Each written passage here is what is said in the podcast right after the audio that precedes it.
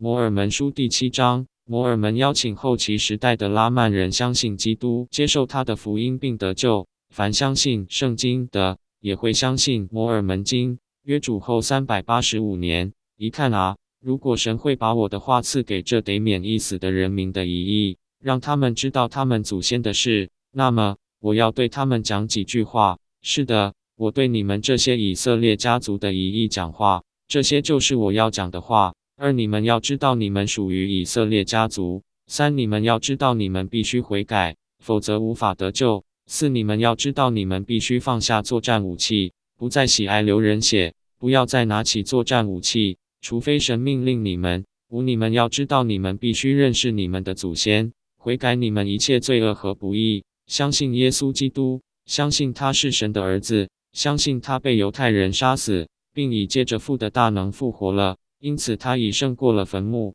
死亡的毒钩也因他而被吞没。六，他促成死人的复活，借此世人都必复活，站在他的审判宝座前。七，他完成了世界的救赎，所以凡在审判日被他判为无罪的，就或似在神国与神同住，和天上的唱诗班，永远歌颂同为一神的父、子、圣灵，幸福无疆。八，所以要悔改。奉耶稣的名受洗，持守将要传给你们的基督的福音。这福音不仅在这记录中，也在那从犹太人传给外邦人，在由外邦人传给你们的记录中。就因为看啊，这部记录就是为了使你们相信那部记录而写的。如果你们相信那部，你们也必相信这部。如果你们相信这部，你们必知道你们祖先的事，也必知道那些借着神的大能行在他们之中的奇妙事工。一零，你们也必知道你们是雅各后裔的遗裔，所以你们是被算在最初的约名里的。